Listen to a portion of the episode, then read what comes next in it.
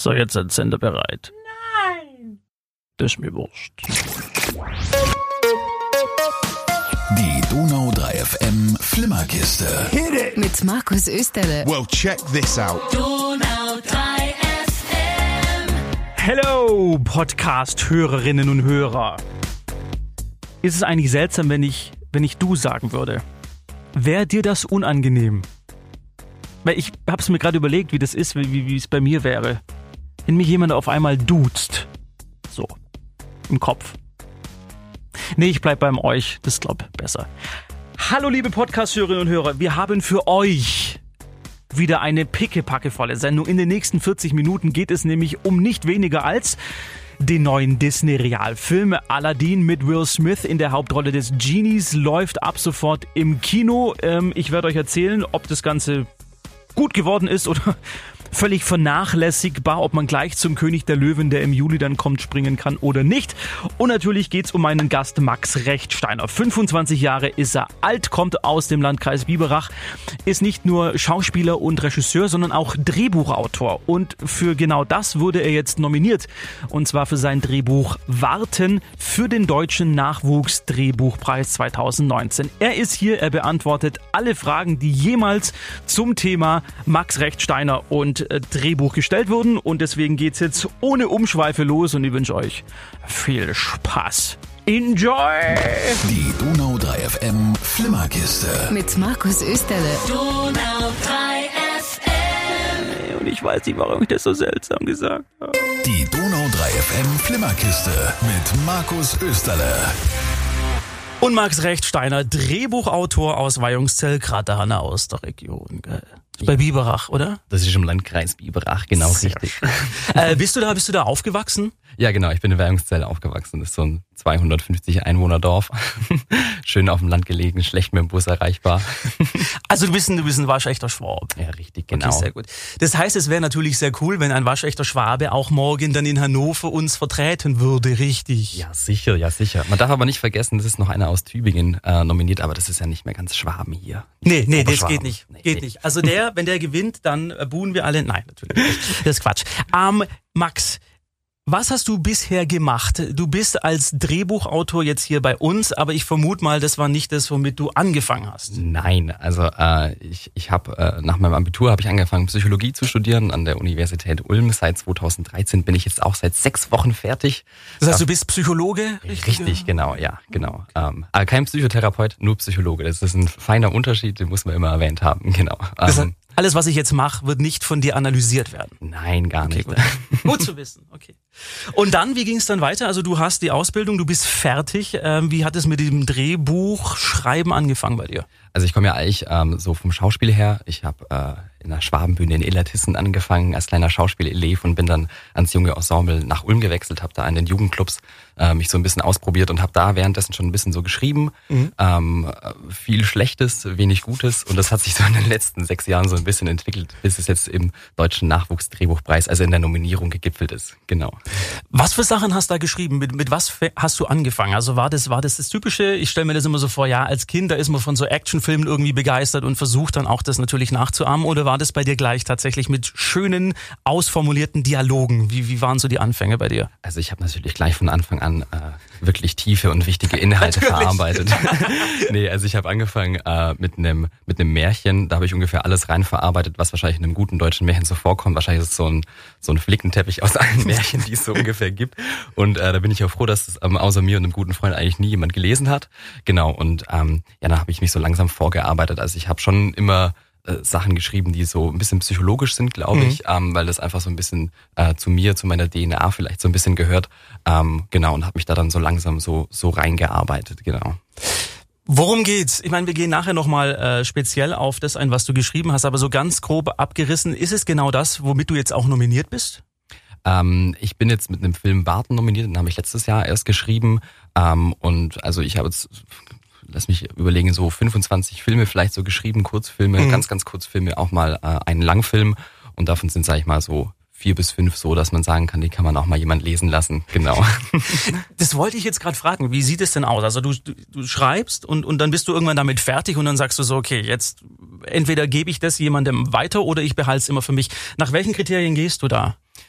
Hm, das ist schwierig zu sagen. Also äh, das Problem ist, manchmal hat man auch ein Drehbuch, wo man sagt, sagt, also das muss doch jetzt irgendwo einschlagen. Das interessiert bestimmt ganz, ganz viele und das floppt total. Und da hat man ein Drehbuch, das man selber nicht ganz so zufrieden mit und dann auf einmal kommen Leute und sagen, ah, das ist gut, da musst du zu einem Produzenten oder sowas gehen. Und man darf aber auch nicht vergessen, dass selbst die erfolgreichen Drehbuchautoren immer nicht genau wissen, so wie ihre Stoffe ankommen. Also ich mhm. war auf einem Seminar mit einer ganz bekannten Drehbuchautorin und die sagt, von, von zehn Drehbüchern, die sie schreibt, wird ein einziges verfilmt, was natürlich schon auch ein, ein harter Schnitt ist, sag ich hm. mal. Genau. Das ist, das ist krass. Wie, wie ist denn überhaupt so die, die Wahrnehmung von, von Drehbuchautoren in der deutschen Filmlandschaft? Mm, also aus meiner Sicht, als auch aus der Sicht eines Autors natürlich zu schlecht, ähm, aber ich glaube auch, dass mir viele Kolleginnen und Kollegen da wahrscheinlich zustimmen würden. Ähm, das Standing vom Drehbuchautor ist in Deutschland nicht ganz so hoch wie woanders. Also zum Beispiel gerade in Frankreich oder in den USA, da haben die Drehbuchautoren auch eine richtige Macht. Also wenn in den mhm. USA die Drehbuchautoren sagen, wir schreiben nicht mehr, dann gibt's auch keine Filme mehr, weil in den USA gibt's ganz, ganz wenig Regisseure, die wirklich selber schreiben. Nur die ganz, ganz großen, wie zum Beispiel Woody Allen, die ja wirklich alles können, vom Spielen übers Regie führen, über die Kamera bis zum Drehbuch, die machen das dann selber. Und in Deutschland gibt's viel, viel mehr Regisseure und ähm, auch Schauspieler, die sich mal mit Regie probieren, die sich mal mit Schreiben probieren. Und das ist eigentlich so ein bisschen schwierig, weil da der Berufsstand so ein bisschen, ja, nicht abgewertet wird, aber es ist doch mal schwieriger für Autoren in Deutschland als anderswo. Mich würde tatsächlich mal interessieren, wie so ein Drehbuch überhaupt aufgebaut ist, weil ich glaube, die wenigsten, die jetzt gerade auch zuhören, haben jemals ein Drehbuch in der Hand gehabt, geschweige denn wissen überhaupt, was da alles drinsteht in so einem Ding. Darüber reden wir gleich. Ähm, was ich auch immer mache, wenn hier Gäste da sind, dass ich meine Gäste bitte, drei Songs mitzubringen, die natürlich im besten Fall mit einem Film verbunden sind. Und das ist auch bei dir so. Du hast dir als ersten Oasis Wonderwall rausgesucht. Toller Song, äh, großartige Band. Wie ist die Verbindung zum Film für dich? Also da gibt es einen ganz, ganz tollen Film, den kann ich eigentlich nur jedem empfehlen, der zum Beispiel äh, gerne Arthouse-Filme mag. Ähm, das ist aus dem Film Mami von Xavier Dolan, das ist ein franco-kanadischer Regisseur, der hat mit diesem Film mit 25 Jahren gerade mal äh, den Preis der Jury in Cannes gewonnen mit diesem Ach, Film. Und da geht es um einen Jungen, der hat ADHS und hat auch so ganz, ganz viele destruktive, aggressive Tendenzen. Und ähm, seine Mutter versucht so ein bisschen ein gutes Verhältnis zu schaffen, ein gutes Umfeld zu schaffen, wo er eben gut aufwachsen kann. Und es ist immer so ein Kampf diese Beziehung. Also mal läuft ziemlich gut, mal läuft ziemlich, ziemlich schlecht und sie ist kurz davor, ihn eigentlich ins Heim zu geben. Hm. Äh, damit beginnt auch der Film, dass sie ihn gerade aus dem Heim eben abholt. Ähm, und dieser Film ist im 1 zu 1 Format gedreht. Also für die Zuschauer zu Hause, früher war es 4 zu 3, jetzt ist es meistens 16 zu 9 und im äh, Kino das berühmte CinemaScope Format 2,35 zu 1 und 1 zu 1, das wirklich, das Bild ist komplett quadratisch. Mhm. So, und an einer Stelle im Film, wo es gerade richtig gut läuft, da fährt der Junge auf dem Skateboard die Straße entlang und streckt die Arme nach außen und zu Aces Wonderwall geht das Bild auf und das ist ein sehr epischer Erzählmoment. Und deswegen gibt's jetzt den Song Oasis Wonderwall und wir sprechen gleich weiter mit Max Rechtsteiner. Wenn Sie Fragen haben, einfach anrufen 08000 490 400. Today is gonna be the day that they're gonna throw it back to you.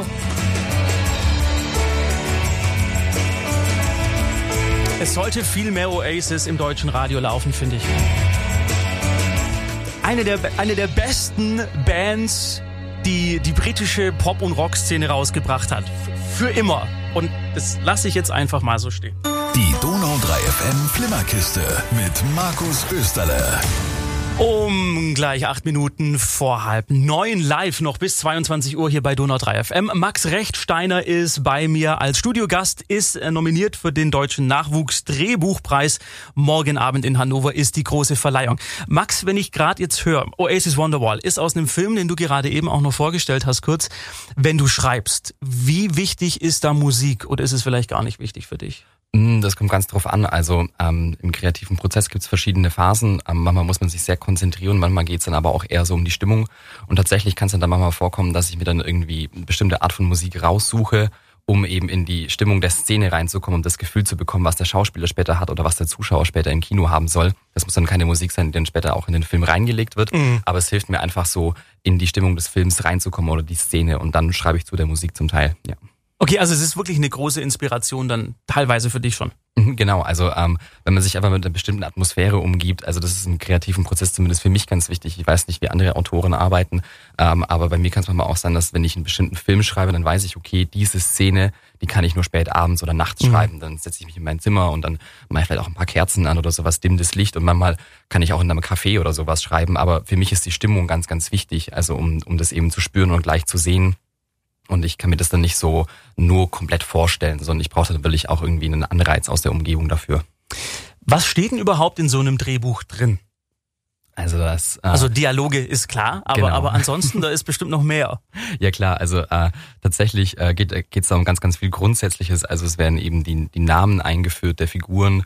Ähm, es werden es gibt auch Handlungen ähm, und tatsächlich ähm, in dem Drehbuch ist eigentlich fast alles festgehalten, was was in was in einem späteren Film dann eben auch vorkommt. Deswegen ist Drehbuchschreiben eigentlich schon auch ziemlich kompliziert, weil ähm, ich praktisch das visuelle, aber auch das auditive Erlebnis des Zuschauers vorwegnehmen muss und selbst so Sachen wie ähm, wenn man so eine Stadt von oben zum Beispiel sieht, mhm. das nennt man Establisher Shots, mhm. selbst das steht dann drin, man sieht eine dunkle Stadt von oben und da gibt's dann wirklich so, also von grundsätzlichen Szenennummer äh, eben ist es Szene 1, 2, 3 oder 25 oder sowas, dann die Information, ist es extern oder intern, mhm. also spielt es eben drinnen oder draußen oder beides. Dann wo spielt es genau, also zum Beispiel Wohnzimmer oder Treppenhaus und dann Nacht oder Tag oder später Nachmittag, weil das Drehbuch, das ist so ein bisschen die Krux daran, muss ja nicht nur der Schauspieler lesen oder der, oder der Regisseur, sondern es muss von allen Departments, die am Film beteiligt sind, gleich gelesen werden. Das heißt, der Beleuchter muss wissen, okay, was brauchen wir für ein Licht? Der Kameramann muss wissen, okay, zu welcher Tages- oder Nachtszeit drehen wir, dann mhm. brauche ich eine andere Blende oder sowas.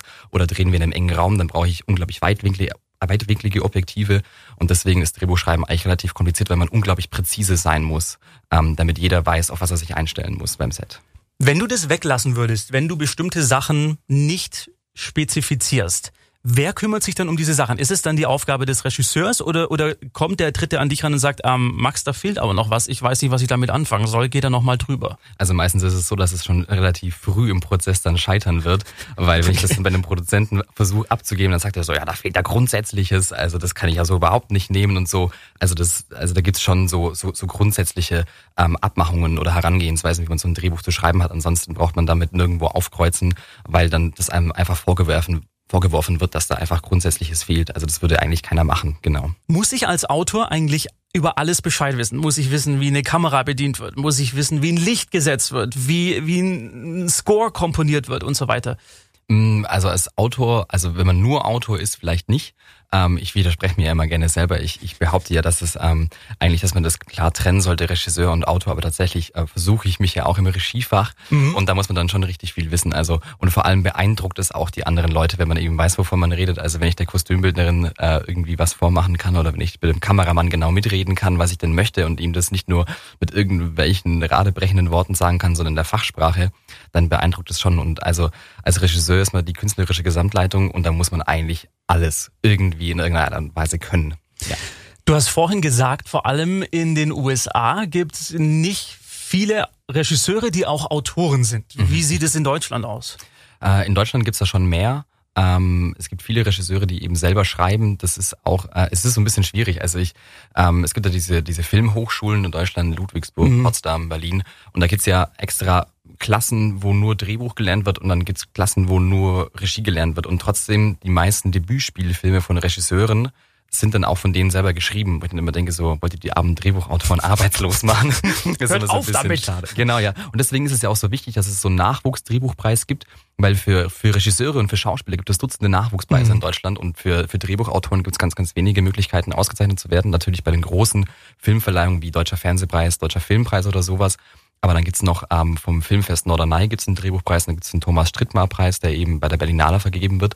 Und dann hört's aber auch schon auf. Das Problem ist aber, als Regisseur, wenn ich nur Regisseur bin und ein Drehbuch auf den Tisch bekomme, dann bin ich vielleicht, wenn ich Glück habe, nach einem Jahr mit dem Film fertig. Als Drehbuchautor kann ich mal mal drei, fünf, sechs, mal sogar zehn Jahre in einem Drehbuch sitzen und mhm. irgendwoher muss sich der Kühlschrank dann ja auch füllen. das ist dann so ein bisschen schwierig. Ähm, und deswegen ist es gut, dass da die Drehbuchautoren jetzt auch die Nachwuchsgeneration ein bisschen mehr gefördert wird oder auch in den Vordergrund gestellt wird. Das ist eben auch der, also ich meine, ohne Autor gibt's keinen Film. Also mhm. ich meine, da kann jeder Schauspieler, jeder Kameramann kann beim Set auftauchen. Ohne Drehbuch äh, können die nicht anfangen zu arbeiten.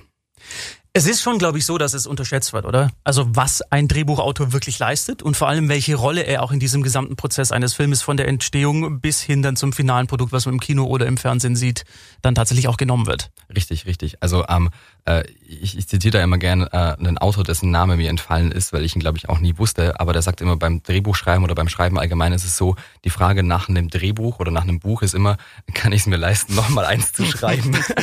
und das stimmt tatsächlich. Also und das ist natürlich auch ähm, ich meine, äh, ein Drehbuch zu schreiben ist nicht so, ich fange heute an und dann bin ich, keine Ahnung, nach einem Jahr oder sowas fertig, sondern es ist oft so, auch bei dem Stoff, mit dem ich jetzt nominiert bin, da hatte ich vor fünf Jahren die Idee. So, und dann ähm, habe ich gedacht, so, okay, wie fange ich damit an? Und dann fängt man so ein bisschen an zu schreiben und merkt so, okay, es funktioniert nicht so richtig, man kommt nicht in den Flow und dann ist es irgendwo abgelegt. Man hört dann irgendwie auf und es existiert aber immer noch so ein bisschen im Hinterkopf. Und irgendwann hat man eine Situation oder kommt in eine Stimmung, wo man auf einmal merkt, okay, jetzt ist die Zeit dazu. Und das Drehbuch habe ich drei Jahre nach der Idee erst angefangen zu schreiben. Und es ist ja nur ein Kurzfilm, das heißt, er hat nur 40 Szenen. Mhm. So ein Spielfilm ab 90 Minuten hat so zwischen 120, 150 Szenen. Das heißt, es ist ein viel, viel längerer Prozess. Und da muss ich ja die Spannung über einen ganz, ganz anderen Zeitraum eben aufbauen.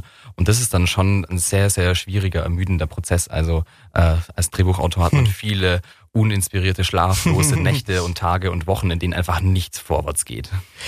Wenn, wenn man eine Blu-ray kauft, dann ist es ja oft so, dass da noch so Deleted Scenes dabei sind. Also Szenen, die es nicht in den fertigen Film geschafft haben, aber die dann doch gedreht wurden. Und das muss ja auch irgendwie geskriptet worden sein. Also wie kommt's, dass äh, das Drehbuch dann im Schnitt noch einige Federn lassen muss? Oder ist es vielleicht ein amerikanisches Ding und es ist in Deutschland äh, gar nicht so üblich? Nee, also ich habe selber schon auch als Schauspieler gedreht, bei einem Sat1-Spielfilm zum Beispiel.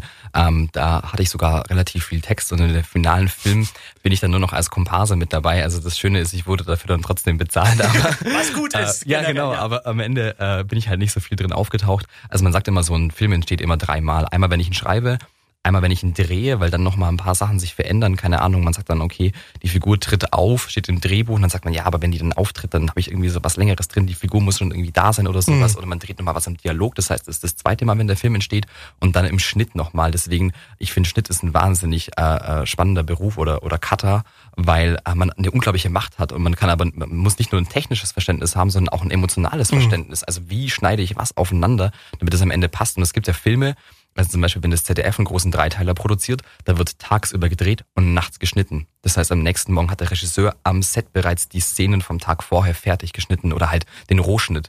Und also die müssen, also da kann der Regisseur nicht daneben sitzen wie bei einem großen Kinofilm sagen, also jetzt hätte ich gerne, dass sie dann von der Totalen auf den Close abschneiden und dann in die Halbtotale und dann brauchen wir die Fahrt oder sowas. Nee, das müssen die alles selber wissen. Also und dann entsteht der, der, der, der Film zum dritten Mal im Schnitt, genau. Und dann kann es eben auch sein, dass dann, dann, dann, und da reden unglaublich viele Leute mit, Produzenten, Redakteure, Regisseure, sagt man so, ja, aber wir müssen da schneller zu einem Ende kommen, da oh. muss schneller der emotionale Impact her, das müssen wir kürzen und das müssen wir rausschneiden. Also da wird nochmal viel dann verändert. Oder auch mal in der Reihenfolge sogar. Also Szenen, die im Drehbuch ganz woanders stehen, die werden dann wo ganz anders hingeschnitten oder gegengeschnitten. Das wird auch gerne gemacht. Wie geht's dann im Autor? Wenn sein Werk dann doch irgendwie so umgestellt wird, dass man danach denkt, so ja, aber Leute, das habe ich doch eigentlich gar nicht so gemeint. Also äh, ich bin ja bisher in der glücklichen Situation gewesen, dass ich die Drehbücher, die ich geschrieben habe, es waren genau drei, dass ich die auch selber als Regisseur verfilmt habe. Das heißt, dann muss ich es halt mit mir selber hm, ausmachen. Okay. Ähm, tatsächlich ähm, kann ich es dir nicht sagen, wie ich mich fühlen würde, weil ich war noch nicht in der glücklichen oder unglücklichen Situation, dass mein Drehbuch verfilmt wurde bei einem großen Sender und dann am Ende irgendwie was verändert wurde. Ähm, ich kann mir aber vorstellen, dass es eben schon dem Drehbuchautoren eben auch sehr wehtut. Klar, die wissen das vorher. Ähm, aber was ich mir eben wünsche allgemein, das ist, ähm, das machen bestimmt manche auch und das nehme ich vielleicht mal nur anders wahr oder man nimmt es eben aus der Perspektive des Autors wahr, dass ich mir mehr Respekt vor dem wünsche, was man eben schreibt. Wenn man mal das, das sieht ein Dialog oder ein Satz sieht so aus, als wäre er nur hin, hingerotzt, sag ich mhm. jetzt mal. Ähm, tatsächlich steckt da aber unglaublich viel Arbeit dahinter, das genau so klingen zu lassen, wie als würden das ganz normale Menschen mhm. in den Mund nehmen und nicht nur irgendwie äh, abgefahren und enthoben oder sowas. Und ähm, wenn, wenn ich eben sehe, dass man zum Teil bei, auch beim Theater zum Beispiel viel gestrichen wird und dass man sich die, die Zeit nimmt zu schauen, okay, was bedeutet denn dieser Satz überhaupt und warum hat er das genau so geschrieben und nicht anders, als dass man mal davon ausgeht, dass der Regisseur oder der Drehbuchautor sich wirklich Mühe gegeben mm, hat ja, ja. beim Schreiben, dann ähm, äh, würde, glaube ich, viel geholfen werden, wenn man sich wirklich dann, wenn man nicht nur drüber weggeht, sondern wirklich sich reinarbeitet und fragt, okay, warum ist das so und warum hat er es nicht anders geschrieben? Genau, das würde ich mir wünschen. Die Donau 3 FM Flimmerkiste mit Markus Österle. Und Max Rechtsteiner, Drehbuchautor aus der Region aus Weihungszell, nominiert für den Deutschen Nachwuchsdrehbuchpreis 2019. Die Verleihung ist morgen Abend in Hannover. Und darüber haben wir jetzt noch gar nicht gesprochen, Max. Es geht natürlich um Warten, so heißt das Drehbuch. Worum Richtig, geht's? Genau. Ähm, in Warten geht's äh, darum, dass ein äh, Mann und äh, seine Tochter mit dem äh, baldigen Tod äh, der Frau respektive der Mutter eben konfrontiert sind. Ähm, und äh, also die die Mutter ist in äh, eine Phase eingetreten, also es geht zum, also es gibt ja so das Thema Diskussion aktive, passive Sterbehilfe mhm. und sie ist in die Phase des Sterbefastens eingetreten. Also sie hat sich dazu entschieden, nichts mehr zu essen, ähm, was eben dann unweigerlich dann irgendwann den äh, ihrigen Tod bedeutet. Und das Problem ist, wo das Ganze eben, ähm, woran es aufgehangen ist, dass die Tochter eben, die Nadine, nach Hause kommt und äh, von ihrem Vater erst dann erfährt, dass ihre Mutter das bereits seit eineinhalb beziehungsweise zwei Wochen circa macht ähm, und dann ähm, mit dieser Situation konfrontiert ist. Ähm, mein Vater hat mir eine wichtige Information vorenthalten und aber auch, ähm, ich kann mich gar nicht irgendwie da, da richtig darauf vorbereiten und ich würde mir irgendwie eine Diskussion auch darüber wünschen. Mhm. Und es ist so, es ist sehr viel Konfliktpotenzial, äh, glaube ich, vorhanden, weil natürlich auf der einen Seite ähm, stelle ich mir das als Ehemann sehr, sehr schwierig vor, eben einerseits jemand sehr zu lieben und zu sagen, okay, ich unterstütze dich in allem, was du tust. Und mhm. wenn du sagst, okay, für mich ist es das jetzt, ich möchte nicht mehr weiterleben, trotzdem denjenigen zu unterstützen. Und natürlich auf der anderen Seite aber auch damit konfrontiert zu sein, zu sagen, okay, äh, ich verliere hier einen Menschen, der mir sehr, sehr wichtig ist und den ich liebe und ohne den ich mir eigentlich kein Leben vorstellen kann. Und daran ist der ganze Film aufge, aufgehangen. Ich hoffe jetzt, ähm, sind nicht ein paar Zuschauer schon in Tränen ausgebrochen. Es klingt nach das sehr, sehr Komödie. krassem, ja genau, es klingt nach sehr krassem menschlichen Drama, was ja ähm, tatsächlich dann auch vor allem als Zuschauer oftmals das Interessantere ist als nur irgendwelche aneinandergereihten Action-Szenen. Gibt es schon als Film oder ist es noch nur als Drehbuch bisher existent. Also die Voraussetzung, ähm, um für den deutschen Nachwuchsdrehbuchpreis nominiert zu werden, ist tatsächlich, dass das Drehbuch noch nicht verfilmt ist. Okay. Ähm, deswegen äh, eine Verfilmung würde noch ausstehen. Also wenn wir gerade irgendwelche Produzenten äh, zuhören, äh, meine E-Mail-Adresse gibt's dann wahrscheinlich auf Anfrage bei Donau 3 FM. Richtig. Und äh, dann äh, können wir uns darum kümmern, wie wir das dann umsetzen. Aber du hast vorhin auch schon gesagt, äh, morgen bei der Verleihung, da das ist ja eigentlich eine ganz tolle Sache, wie da diese Drehbücher präsentiert werden. Ja, genau. Also äh, morgen wird tatsächlich für mich äh, das Drehbuch zum allerersten Mal zum Leben erweckt, weil nämlich äh, deutsche Schauspieler beziehungsweise Synchronsprecher von relativ bekannten Stimmen, also Elijah Wood, Chris Pratt, Bradley Geil. Cooper, Gwyneth okay. Paltrow und sowas, die lesen morgen diese Drehbücher und das wird, glaube ich, einfach unfassbar cool.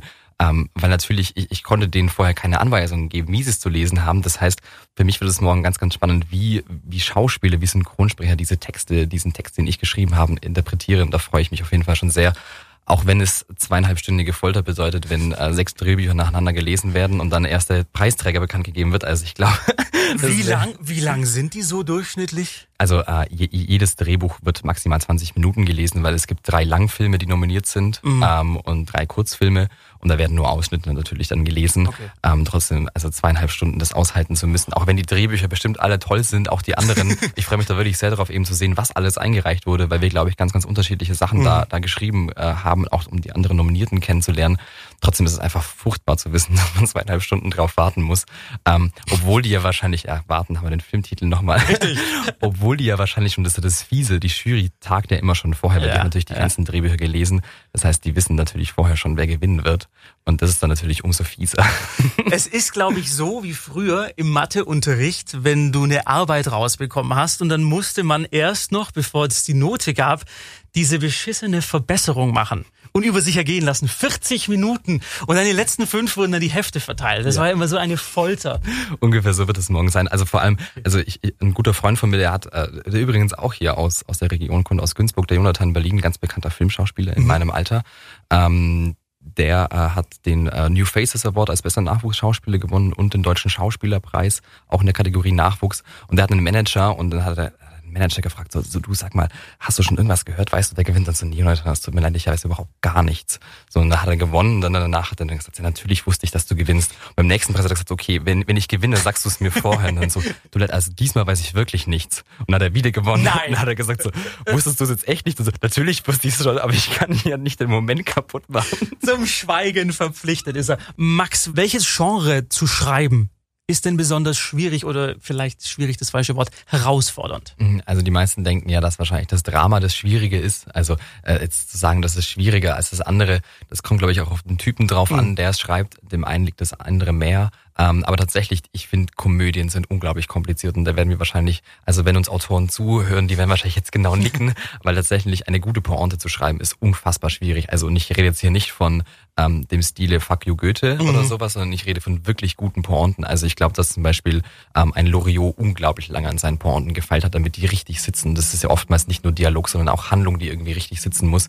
Deswegen Komödie ist unglaublich schwierig und ich glaube, zu Komödie braucht man auch ganz, ganz viel Lebenserfahrung und die habe ich wahrscheinlich noch nicht, deswegen schreibe ich eher dramatische Stoffe, weil ähm, um eine Komödie zu schreiben, muss man auch gewisse Dinge mit einer Ironie oder mit einem gewissen Witz sehen. Weil der Witz bei einer Komödie ist ja immer, man muss in dem Witzigen das Tragische finden und mhm. beim Drama genau andersrum. Im Drama muss ich die Komödie suchen.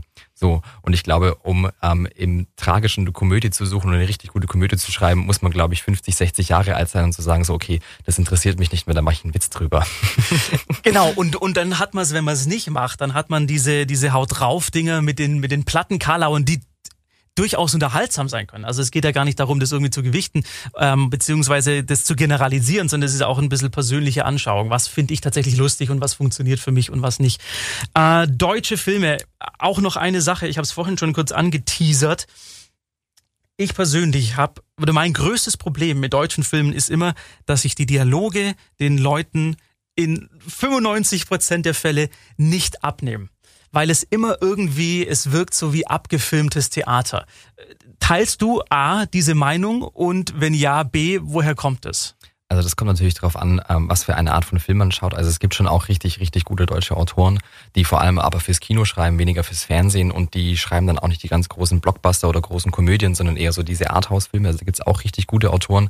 Das hat in Deutschland ein paar unterschiedliche Gründe, warum ähm, Drehbücher manchmal nicht so gut sind oder Dialoge auch nicht so gut sind. Ähm, ja, also ich, ich teile das so ein bisschen, aber das Problem ist natürlich auch, der Dialog ist das Schwierigste überhaupt am Drehbuch zu mhm. schreiben, mhm. weil eine Information wie zum Beispiel Person Y läuft von A nach B oder sowas ist unglaublich einfach, aber einen Dialog so zu schreiben, dass er in den Mund passt und dann gibt's vielleicht auch noch einen 60-Jährigen, der irgendwelche Teenie-Dialoge oder sowas schreiben muss, das ist natürlich auch nicht so ganz einfach oder vielleicht auch nicht ähm, das, was einem am nächsten liegt. Ähm, tatsächlich, also mir fällt's glaube ich, äh, relativ einfach. Ähm, ich bekomme auch immer wieder die Rückmeldung eben von, von Leuten aus dem Business, dass ich das relativ gut kann. Was aber, glaube ich, auch damals zu tun hat, dass ich selber früher viel gespielt habe und weiß, wie schwierig es ist, einen Satz im Mund zu bekommen, der da überhaupt nicht reinpasst, der sich globig anfühlt, der sich ungut anfühlt. Und ich spreche tatsächlich die Dialoge vor mich hin. Also wenn eine Szene mhm. fertig ist, natürlich vorher überlegt, worum soll es da gehen, dann versuche ich das auszuformulieren. Ich versuche immer sehr vage zu bleiben, weil ich dem Zuschauer durchaus die Intelligenz zuspreche, dass er zwischen den Zeilen lesen kann. Also ich muss nicht jede Information da reinpacken, sondern das kann man auch ähm, so am Rande erzählen über eine Stimmung oder über einen Subtext. Ähm, und ich setze mich dann bildlich hin und versuche diesen Dialog einmal runterzusprechen oder mehrmals oder auch ganz, ganz oft. Und dann höre ich schon, okay, gibt es da irgendwo Stellen, wo das holpert oder wo das nicht holpert. Ähm, ja, also, es, aber man muss auch sagen, es gibt auch wirklich gute deutsche Filme, wo wirklich richtig gute Dialoge geschrieben werden. Da muss man halt dann vielleicht nicht in die großen Kinos gehen, sondern in die Arthouse-Kinos. Mhm. Genau. Wie sehr müssen sich Schauspieler an das geschriebene Wort beim Film denn halten? Haben die Möglichkeiten, da selber noch was mit einzubringen und vielleicht ein bisschen abzuweichen, weil sie genau sagen, ja, ich lege die Figur anders an und deswegen denke ich, dass er oder sie das eher so sagt oder ist es wirklich sklavisch an das geschriebene Wort zu halten? Mm, also es kommt ganz drauf an. Ich glaube, es kommt drauf an auf den Regisseur, es kommt drauf an, wer es produziert, ob ein Sender beteiligt ist oder ob kein Sender beteiligt ist. Also ich kenne Schauspieler, die ähm, äh, äh, lesen eben vorher das Drehbuch und ich kenne auch Schauspieler, die haben schon gesagt, okay, wenn dieser Satz oder wenn diese Sätze in dieser Szene so fallen, dann möchte ich den Film nicht spielen. Mhm. Also, aber da muss man natürlich schon ein hm. ziemliches Standing haben und muss dann sich das leisten können, ja. dass man eben so einen Film dann eben auch mal vielleicht auch so, aus solchen Gründen absagt. Mhm. Weil tatsächlich sind da Filme zum Beispiel, die über Sender produziert werden, wenn dann Sender daran beteiligt ist, dann sind die redaktionell abgenommen, die ganzen Texte.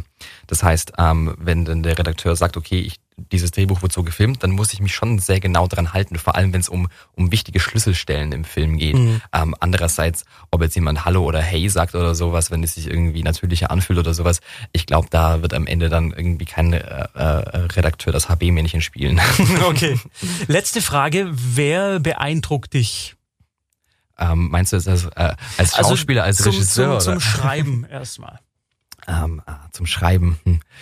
Ja, das ist... Äh, es ist schwierig. Also äh, ich kenne ein paar gute Autoren, ähm, ein paar gute Drehbuchautoren. Äh, eine Person, die ich sehr bewundere, die aber sowohl auf Deutsch als auch auf Französisch schreibt, mhm. ähm, was ich dann, das Französische kann ich immer nicht so gut äh, be beurteilen, weil da Wer halt, kann das schon? da halte ich es mit dem Lied äh, Je ne parle pas français ähm, oder äh, en peu vielleicht, ähm, aber das ist Katharina Büss, äh, eine junge äh, Autorin und Regisseurin, äh, die, die in Berlin lebt, aber aus der Schweiz kommt die hat einen unglaublich tollen, kraftvollen Film gemacht, der es leider auch nicht ins deutsche Kino geschafft hat, weil auch da sind wir anders als andere Länder.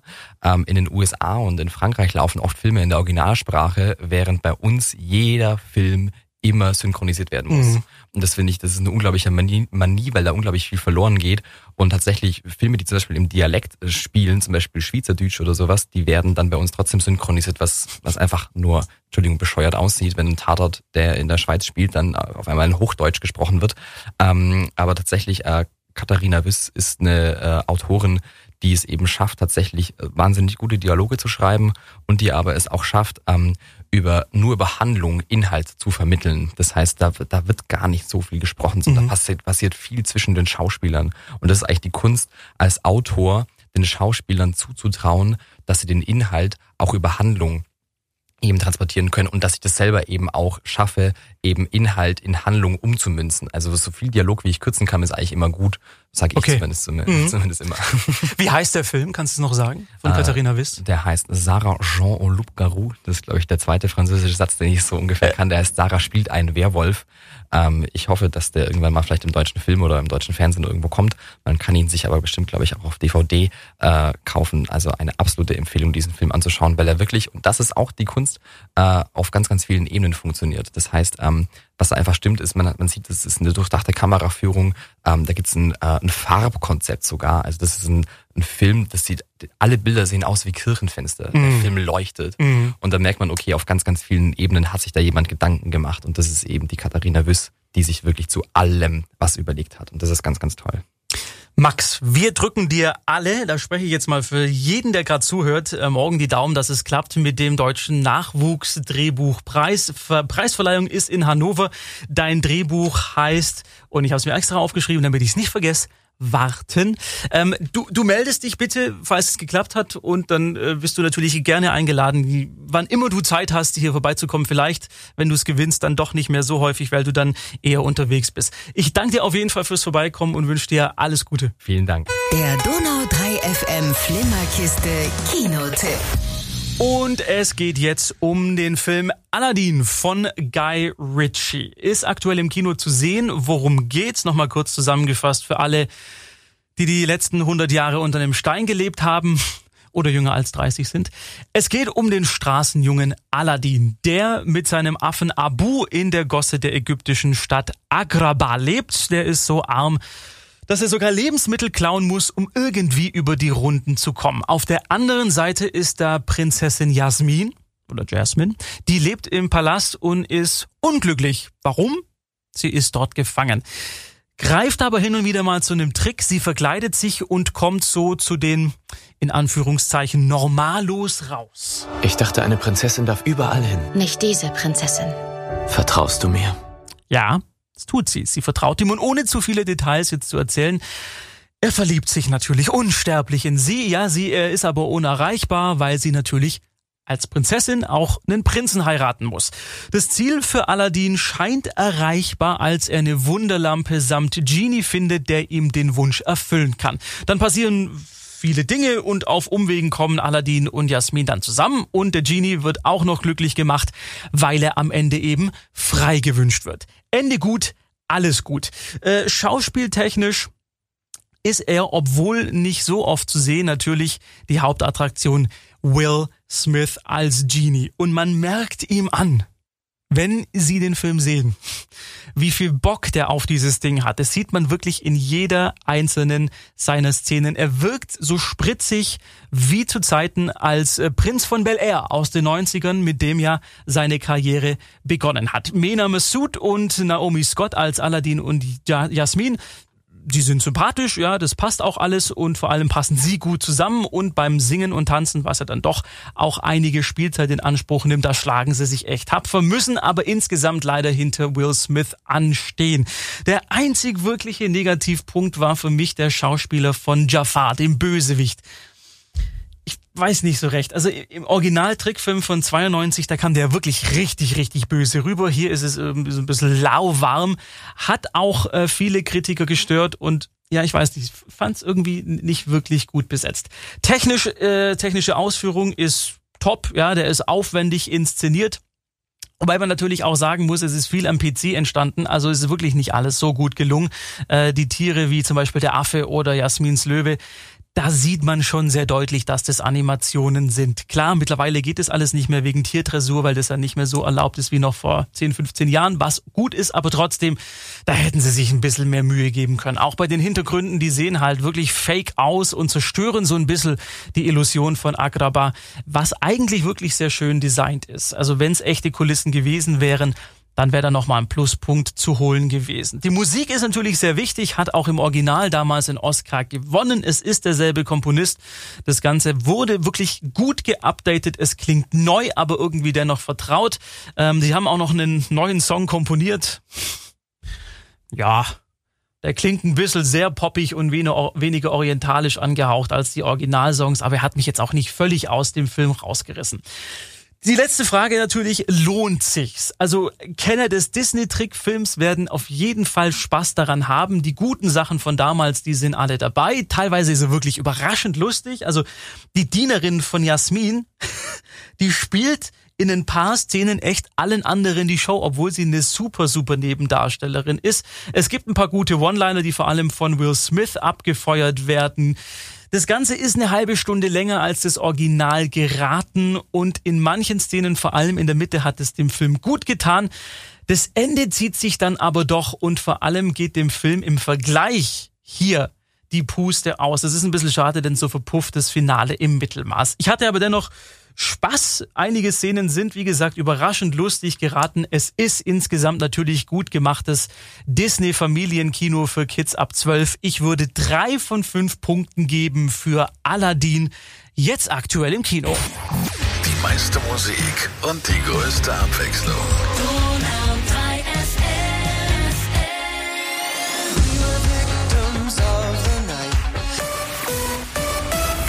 Die Donau 3 FM Flimmerkiste Kino News. Die Schlagzeilen diese Woche. Er kommt zurück. Kriegt eine neue Serie. Jurassic Park und kein Ende. Cramp Cretaceous öffnet nächstes Jahr bei Netflix seine Tore. Deutsche Drehbuchautorin prangert Radiosender an, seid nicht so homophob. Die Donau 3 FM Flimmerkiste Kino News. Fangen wir mit SpongeBob Schwammkopf an. Das ist relativ schnell abgehakt. 20 Jahre wird er dieses Jahr alt, ja. Diese lustige gelbe Trickfigur feiert Geburtstag und bekommt dazu eine Überraschung. War ja in den 90ern, äh, lief es auf Nickelodeon, sehr beliebt. Dann war aber Schluss mit der Serie, haben aber dann doch noch zwei Filme gemacht in den letzten fünf oder sechs Jahren. Und jetzt soll eben die erste neue Serie kommen. Das wird ein sogenanntes Spin-off, also spielt in dieser Welt, aber sind nicht dieselben Figuren, denn die heißt Camp Coral und es geht um SpongeBob als Kind. Und vor allem geht es darum, welche lustigen Abenteuer er mit seinen Freunden im Sommerlager erlebt. Mehr Infos gibt's noch nicht, es soll aber als komplett computeranimierte Serie erscheinen und 13 Folgen sind bereits bestellt worden. Dann äh, Jurassic Park, ja das Original 93 ist ein absoluter Klassiker. Einer meiner wirklich all-time Favorites. Gab dann noch, zwei Fortsetzungen, auch von Spielberg und einem anderen noch gemacht. Vor vier Jahren äh, kam dann Jurassic World und das hat wieder erwarten richtig, richtig viel Kohle eingespielt. Hätte sich, glaube ich, niemand träumen lassen. Drum kommt in zwei Jahren dann jetzt auch der dritte Teil dieser aktuellen Trilogie in die Kinos. Man munkelt sogar mit den Darstellern aus dem Original. Ich weiß. Plus Netflix hat dann jetzt auch noch eine Animationsserie angekündigt, die heißt ich weiß nicht, ganz ehrlich, ich weiß nicht, wer auf diesen Titel gekommen ist. Er ist völlig bescheuert. Den kann eigentlich niemand wirklich aussprechen. Aber okay. Camp Cretaceous. Und Cretaceous ist nur dieses Zeitalter, in der es jetzt spielen soll. Es geht um sechs Teenager, die auf der Urinsel Isla Nubla campen und dann vor den Dinos, wie kann es anders sein, flüchten müssen. Das ist alles so ein bisschen same, same, but different. Aber hey, es ist Jurassic World. Ich habe vollstes Vertrauen, dass sie das hinkriegen. Und dann zum Schluss noch der Aufreger in Anführungszeichen des Tages, wobei ich denke, das ist irgendwie eigentlich nur cleveres Marketing von der Plattenfirma gewesen. Es geht um den neuen Song von Sarah Connor, dieser deutschen Sängerin. Vincent heißt er, erzählt von einem Jungen, der sich als schwul outet und das wird erzählt in zumindest Aussicht mancher Radiokollegen unzumutbarer Sprache. Es geht wohlgemerkt um diese erste Zeile. Vincent kriegt kein Hoch, wenn er an Mädchen denkt. Ja, ist unglaublich, oder? Wie, wie kann sie nur Vincent kriegt kein Hoch, wenn er an Mädchen denkt. sowas sagen?